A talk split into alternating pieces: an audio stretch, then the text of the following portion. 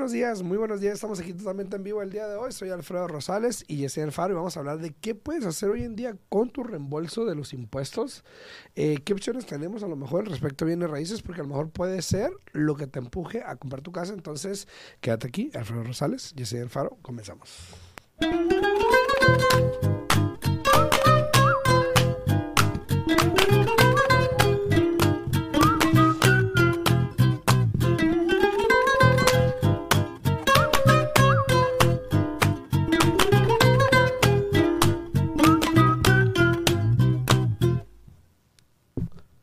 Buenos días, buenos días. Ya estamos aquí completamente en vivo. Ya es lunes, lunes. Ni sé qué día es la mera verdad. Creo que es el día 6. Sí, es el día 6. Ya estamos a febrero 6. Ya se nos fue el mes de enero. Entonces espero que para todas las personas que se propusieron algo para este año, sí lo hayan estado cumpliendo. Yo sé que rápidamente se nos olvida lo que, lo que nos esforzamos o lo que pedimos o lo que dijimos que íbamos a lograr este año, pero todavía están a tiempo. Si desafortunadamente se bajaron ahí de ese de esa carretilla que, en la que ustedes se pusieron, vuelvan a subir, empiecen de nuevo. Ya estamos aquí en el mes de febrero y estamos en temporada de impuestos, como mencionó aquí Alfredo. Entonces, ¿qué puedes y qué no deberías hacer con tu reembolso? Bueno, primero que nada, muy buenos días a todos. Buenos días. Ya se me escucha mejor la voz hasta eso, ¿no? Estaba, estaba pensando, dije yo, no sé si yo tomando el jarabe que le llevaron a la oficina o qué pasó, porque... Sí, sí, me lo tomé. Se te oye un poco mejor, sí, me lo tomaba. pero todas las personas que nos están escuchando. Gracias, Alisa, por Yo le he dicho a Alfredo que tiene que ir al doctor. ¿Por qué? Porque dejamos mucho a la ligera cuando uno trae una gripa, cuando uno trae una tosecita. Si se te quita en X tiempo está bien. Pero aquí como el compañero Alfredo, que ya le ha durado mucho tiempo, tiene que ir al doctor porque le puede empezar a ocasionar otros problemas en los pulmones, en la garganta, etc. Pues de hecho, jarabe que me digas por los pulmones. Sí, lo miré. Sí, lo miré. Pero de todas maneras. Así que ahí voy. Deberías ir al doctor. Así que ahí voy. A todos los que están ahí en redes sociales, muchas gracias por estar ahí. Este, ya sé que estás en YouTube, en Facebook, en TikTok. Espero que nos estén escuchando. Si tienen una pregunta, por favor, no duden en poner en los comentarios ahí. Eh, hoy no tenemos a nadie en cabina, entonces no pueden hablar el día de hoy. Pero este pueden poner ahí los comentarios y con mucho gusto aquí le vamos a estar respondiendo, ya sea en YouTube o en Facebook, en Al Día en Bienes Raíces nos pueden encontrar, Al Día en Bienes Raíces, o también en TikTok como Alfredo Rosales, ahí nos pueden encontrar. Eh, primero que nada, vamos a hablar de los intereses rapidito. eh, Dos cosas que yo noté el, eh, en estos días. Uh -huh. Salió este artículo, bueno, una nota que puso eh, Nad, Nad, Nadia, se llama, Nadia, Nadia Evangelou. Evangelou, ajá. Este, y dice que, y lo voy a traducir, está en inglés. bueno, yo lo digo en inglés y tú lo traduces. ¿Sí? Está bien. ¿Sí? Ajá. Dice, with a 6% rate interest of a, instead of a 7%, buyers pay about 2700 less every year on their mortgage. As a result, okay, uh, owning a home became affordable to about 1.4 million renters and 4.3 million more homeowners. O sea, básicamente lo que está diciendo es de que como el interés no ha subido a lo que ellos tenían pronosticado para esas eso no épocas. Dice ahí. No, pero es por eso. Yo leí todo. No. Yo leí por completo. No, espérate. Le, Ah, okay. Traduce lo que acabo de leer. Simplemente que porque le interesa al 6% Ajá, y no al 7%, o sea, que fue lo que se pronosticó y no subió al 7, está al 6. No está hablando nada de pronóstico. Simplemente, simplemente eso ha ayudado a que más personas puedan comprar propiedades porque se pueden ahorrar hasta 2.700 anuales porque el interés es más bajo y 1.4 millones de personas que estaban eh, rentando, Inquilinos. que estaban rentando, han tenido la oportunidad de convertirse en dueños de casa, lo que ha incrementado la, el porcentaje de dueños de casa a 4.3 millones más. Híjole. Híjole Están o sea, como las traductoras que le cambian. No, pero las es que, es que es que había un artículo antes de este que Sí, sí, sí. hacía evolve Sí, a sí, esta sí. nota. Pero lo que vamos es de que hoy en día, y, y a lo que me lleva, es esto. La semana pasada, el, eh, hasta el 2 de febrero, que fue el jueves, por ahí más o menos, sí, sí, eh, el interés promedio que se dio en el país fue 6.09. O sea, se ya en el rango del 6%, ¿no? Como Más quien o menos. dice, Mm. Obviamente puede que sea menos, puede que sea más en otros préstamos, dependiendo el, el crédito, muchas cosas. lo que estás haciendo. Pero eh, este fue el interés promedio que hemos estado viendo que sigue bajando, Exacto. ¿ok? Yo el otro día puse que el interés más o menos va a estar como el promedio ahí y alguien me escribió dónde agarro el 5%. No es dónde lo agarras, sino que depende de qué estás haciendo, qué tipo de préstamo, eh, casa primaria, inversión, de vacaciones, eh, el crédito. Eh, hay, hay muchos, si es condominio, si es... O sea, hay muchos factores que implican cuando el interés no es nada más decir está el 6 y ya. Exacto. Ok, entonces, nada más para que se den una idea, porque yo sé que muchas personas están pendientes de cuánto está el interés y esto y lo otro. Bueno, ahí está más o menos para que vean lo que está el interés hoy en día. ¿Cómo lo has visto tú Sí, en, claro que en sí. los clientes? Eh, buenos días, buenos días. Estamos aquí en comentario de Suriel. Buenos días, buenos días. Ah, no están saliendo ahí los comentarios, Alfredo, pero buenos días, buenos días, Suriel. ¿Cómo estás? Sí, lo- los intereses siguen subiendo y bajando. Yo lo mencioné de que ese año los intereses iban a estar así para arriba y para abajo, para arriba y para abajo. Para arriba y para abajo. Y sí, han estado un Como poquito... yo-yo. Exactamente. Han estado un poquito mejor los intereses últimamente. Todo es cuestión de que uno lo esté monitoreando para las personas que quieran comprar su propiedad. Porque sí, el interés te lo puedes lograr al 6 y algo. Obviamente, como tú mencionaste, depende de lo que están haciendo. Porque si es una casa de inversión, si es un fourplex, obviamente es más caro el interés. Si es un condominio, si es casa manufacturada, todas esas cosas hacen que el interés sea un poco más alto. Así es, a todos los que están ahí en redes sociales, muchas gracias por darle like al video, por compartir, por te- si tienen una pregunta, por favor no la duden en poner ahí en los comentarios. Saludos a Suriel, creo que sí. Muy buenos días, Suriel. Buenos días, También buenos este, días. gracias a todos los que andan por ahí. Ahora, eh, hablando del reembolso, Sí, hablando del reembolso, que no es lo que pensaba. aparte, ¿no? aparte, yo el otro día hice un video en TikTok donde estaba ah, hablando de qué puedes hacer con tu reembolso de, de los impuestos, ¿no? Entonces, asumiendo que comprabas una casa, le puse en 300 mil, eh, el enganche en un convencional 3%, ponle, eran este 9 Nueve mil. Eh, los gastos de cierre, ponle otros 9 mil más o menos, son 18 mil. Hablamos de, eh, no sé, el programa del enganche, de los 15 mil, por ejemplo. Eh, te cubre el enganche, el vendedor te da unos 9 mil, te cubre los gastos de cierre y pues se vete a Disneylandia. Con el reembolso de los impuestos. Siempre obvio, siempre y cuando seas elegible. Es claro, opción, es opción. Sí, entonces, este, hoy en día yo creo que hay tantas opciones que puedes hacer con el Sí. reembolso. Muchos es pagar deudas, muchos es ahorrarlo. eh, Los que son dueños de casa es invertirlo en, en remodelar o arreglar la casa. también, también remodelar la casa.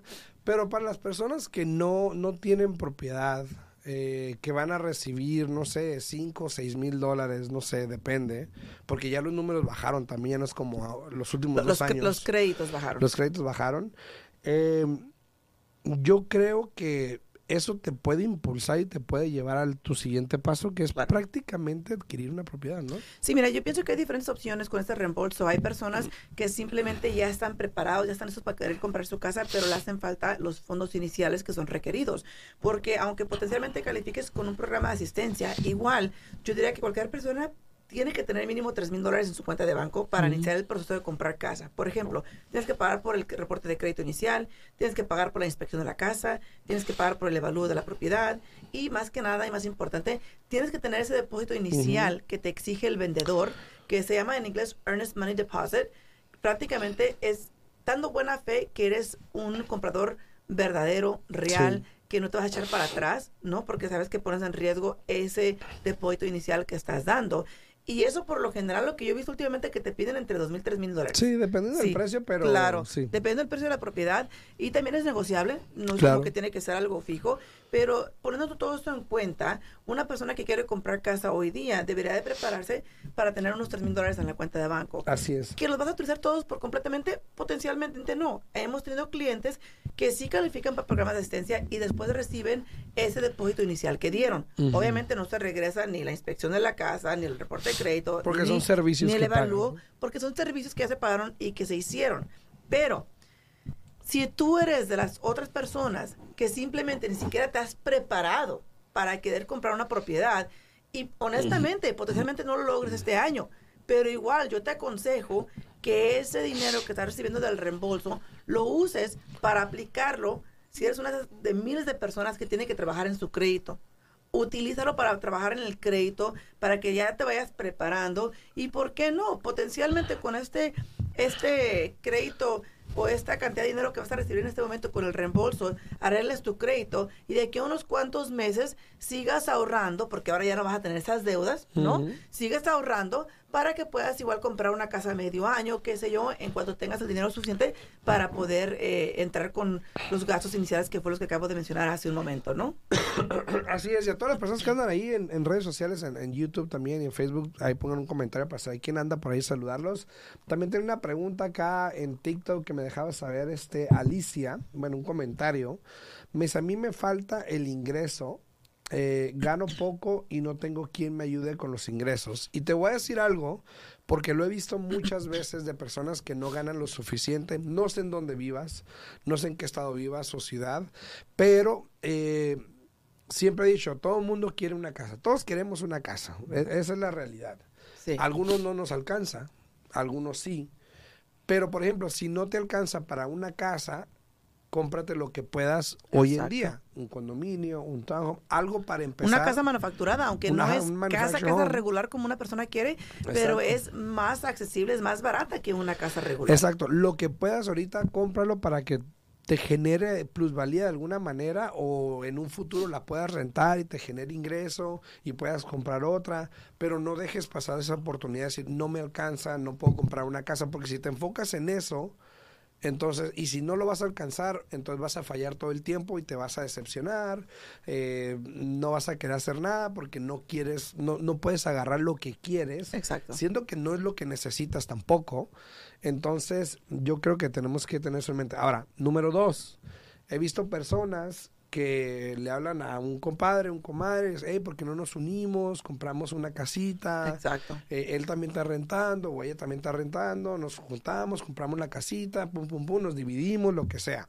Ahora, también, si no tienes el ingreso suficiente para una casa, a lo mejor tienes el ingreso suficiente para un multifamiliar, donde las rentas te pueden ayudar a calificar para ese multifamiliar a lo mejor. A lo mejor. Dependiendo del precio y todo y las rentas.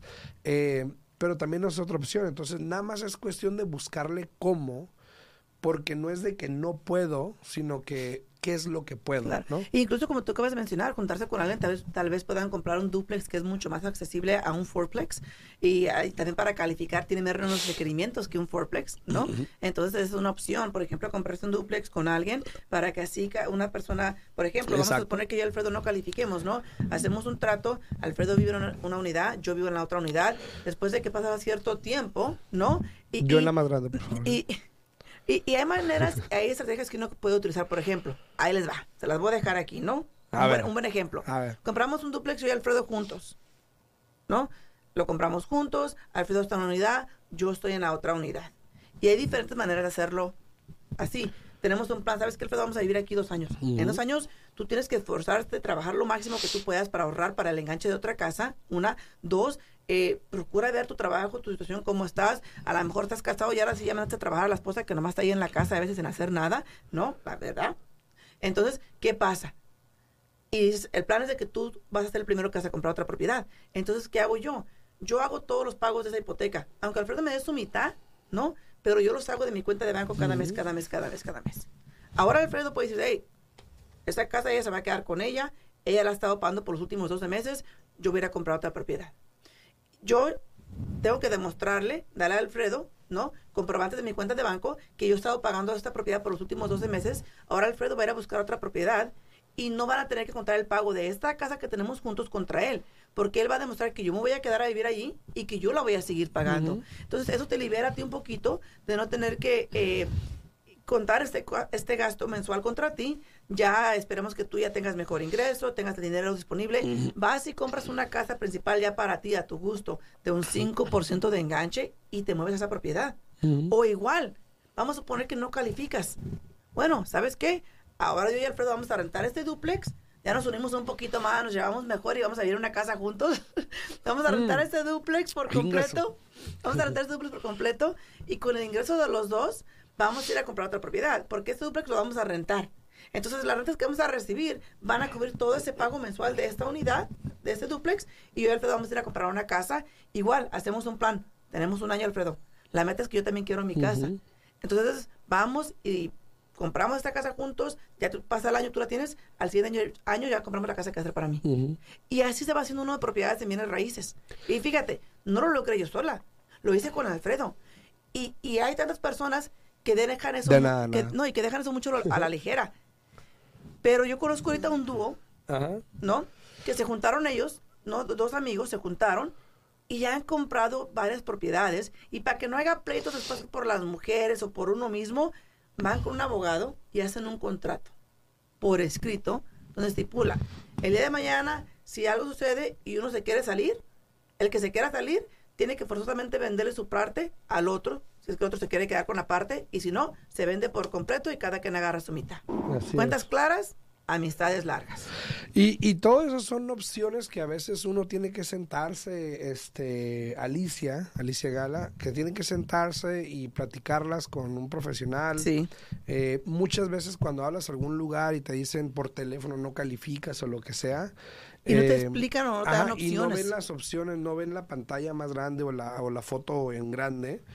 Y no ven las opciones que o no te dan las opciones que puedes Sí. hacer para que tú veas si son viables o no. Exacto. Entonces yo creo que hay que sentarse bien, analizar la situación para que puedas determinar qué es lo que puede hacer, cuál es el siguiente paso, Claro. porque lo último que queremos es que, que el mismo paso sea no puedo, no puedo. Ahora, por ejemplo, esa señora que dice que no tiene el ingreso, también hay que ser honestos. Si no tienes el ingreso, quiere decir que aunque tú quieras comprar una casa que a ti te guste, si no tienes el ingreso realmente, ¿cómo la vas a pagar? Sí, sí. ¿Sí? Ahora, si eres de las personas que no tienes el ingreso porque trabajas por tu propia cuenta y no reportas todo el ingreso, ahí es otro punto ahí aparte. Sí. Porque estamos en- ahorita en temporada de impuestos donde te conviene hablar con un prestamista para que te pueda guiar, que haga los impuestos de la manera correcta y en menos ya, porque ya estamos en menos de un año, la mera verdad, hazlos de este año, hazlos del año que entra correctamente y ya puedes calificar para comprar tu casa. Entonces hay opciones siempre y cuando usted quiera lograr esta meta. A veces es un sacrificio que no queremos hacer, pero la- créame lo que al final del día vale la pena el sacrificio porque te va a crear muchas más riquezas, yo siento a ti, en, a largo plazo, ¿no? Así es, dice también acá Guadalupe Reyes, ¿cómo es el FHA? El FHA es, el, es más que nada onda. el préstamo para primeros compradores. Eh, funciona porque es bien accesible. No te exige que tengas el mejor crédito del mundo. Puedes comprar con tan bajo como un crédito de 580. Te pide el 3.5% de enganche y al mismo tiempo te protege a ti como, como cliente, como comprador. Porque quiere asegurarse que vas a comprar una propiedad donde vas a entrar y poder vivir en ella luego, luego, y no entrar a una propiedad que requiera muchos arreglos de antemano, ¿no? Así es. Entonces el FHA es un buen programa para las personas que tienen bajo crédito, eh, que no tienen mucho de enganche, que tienen muchas deudas, ¿no? Porque este programa también te permite que el porcentaje de tu ingreso contra tus deudas sea más alto que un préstamo convencional. Así es. Dice también este Marley, dice, eh, ¿cuántos años tiene que vivir uno en una casa para después venderla? Mira, el tiempo requerido regularmente es un año.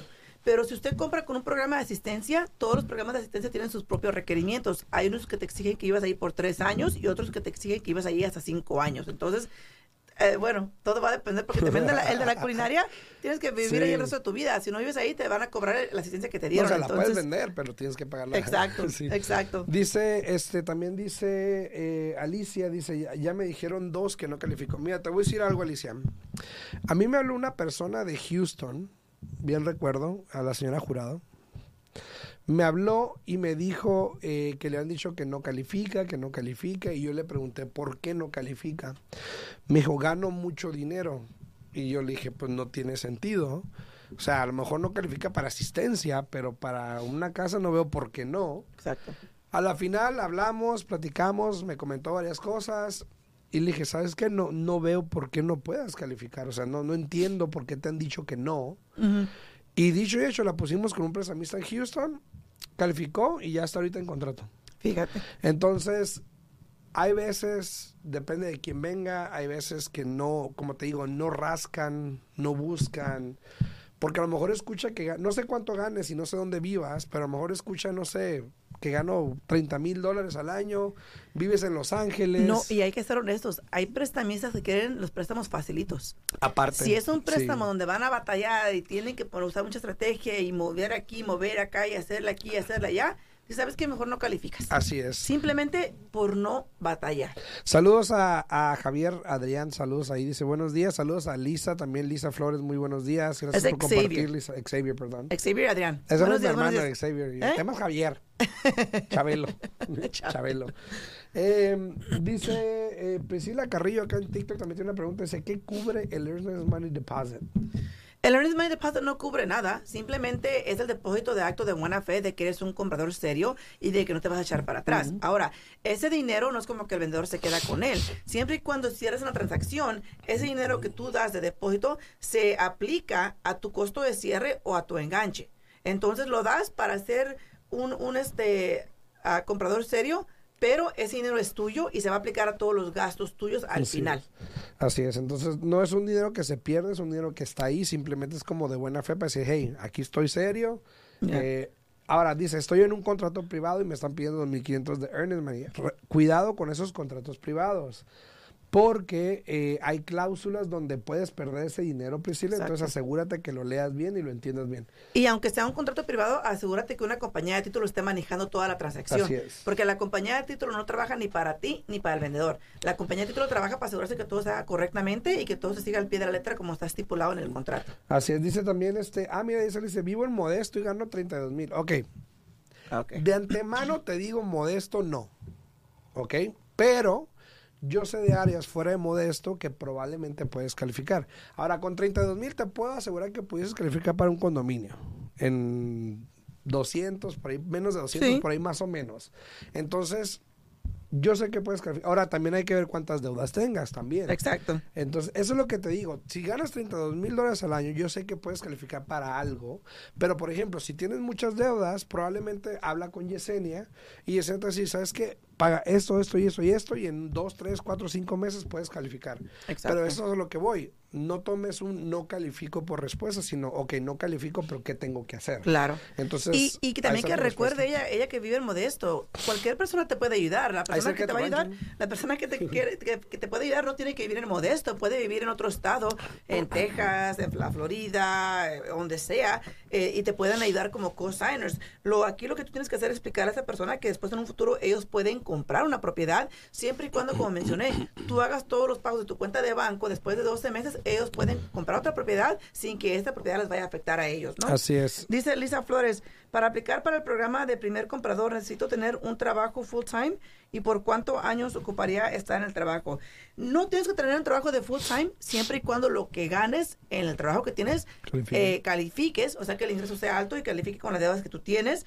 Eh, tienes que tener un historial de haber estado trabajando por los últimos dos años, pero no tiene que ser en el mismo trabajo tampoco. Sí en la misma rama, pero no en el, en el mismo trabajo. Así Espero es. que eso haya contestado tu pregunta, eh, Lisa. Llámame, se- Lisa. Se nos acabó el tiempo. Si tienen No, preguntas. pues nos vamos de largo, pues igual. Ah, bueno. Sí, igual pensé que el Carlos no va a estar, entonces nos vamos ir. Tenemos preguntas acá en TikTok. A ver, a ver, a ver. Eh, dice Gibran, Gibran Flores, dice, hola, ¿puedo calificar como primer comprador si acabo de vender mi primer casa por divorcio?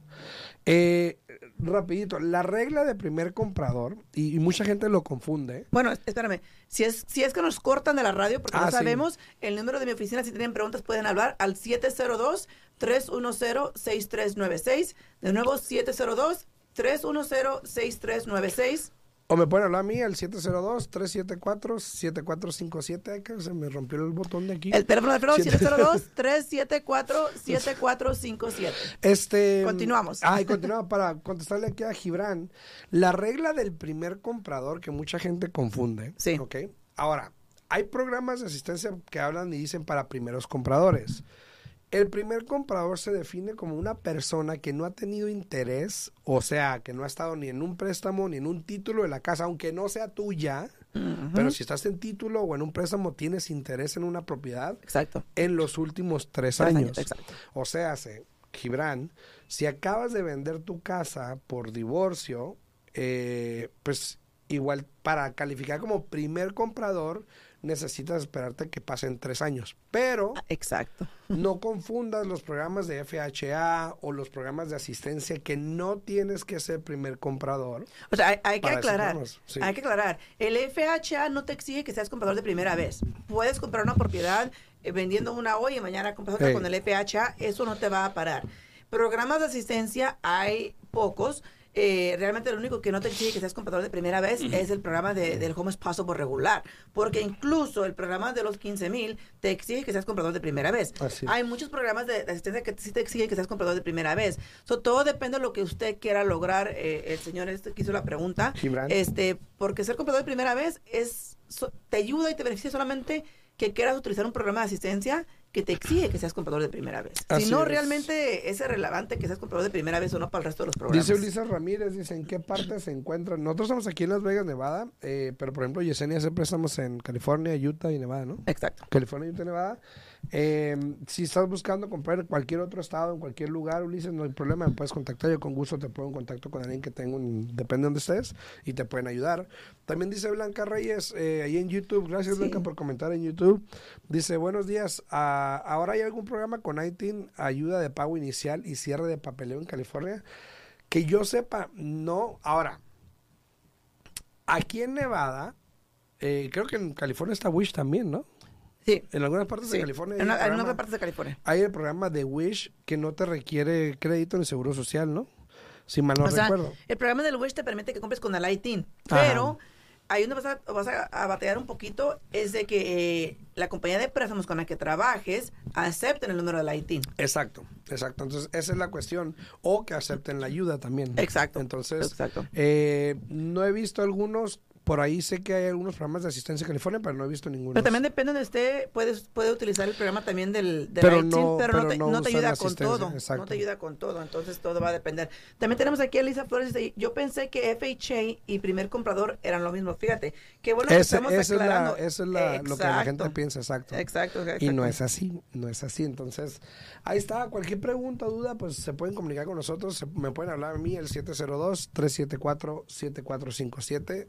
702-374-7457. O con Yesenia, ¿no? Sí, sí, aquí lo estoy contestando también a, a ahorita, pero sí, si tienen preguntas pueden hablar a mi oficina al 702-310-6396, 702-310-6396. Recuerden que estamos siempre disponibles para poder contestar todas sus preguntas y también recuerden que estamos aquí ahora de lunes a jueves a las 8 de la mañana. También estamos aquí en, en redes sociales, tanto Alfredo Rosales, Yesenia Alfaro y también recuerden que todos los miércoles tenemos aquí a Alexis para hablarles un poquito más de motivación, de lo que es la, lo que pasa y lo que es la vida real día a día para que se puedan enfocar un poquito y por qué no. Nuestro objetivo es que con los miércoles les ayude a todos ustedes ser y crecer todos los días a ser unas personas mejores para así poder valor- valorar lo que uno tiene, ayudar a la familia y, cre- y seguir creciendo más que nada. Yo pienso que es lo más importante. ¿no? Así es, así que a todos, muchísimas gracias. Nos vemos mañana en punto a las 8 de la mañana. Si tienen una pregunta, por favor, comuníquense con nosotros. A los que están acá en TikTok, por favor, no olviden, vayan aquí a mi perfil. Ahí está el link para que vayan a mi canal de YouTube. Se pueden suscribir a mi canal de YouTube o lo pueden buscar como Al Día en Bienes Raíces. Ahí estamos también en vivo. Ahí pueden ver a Yesenia. Ahí estamos con gráficas, mostramos lo que hablamos a veces. Entonces, les recomiendo, vayan a mi canal de YouTube, Al Día en Bienes Raíces. Y nos vemos mañana en punto a las 8 de la mañana. Hasta luego, que tengan bonito día, cualquier cosa. Aquí estamos a la hora, estamos completamente en vivo. Aquí nos vemos mañana a las 8 de la mañana.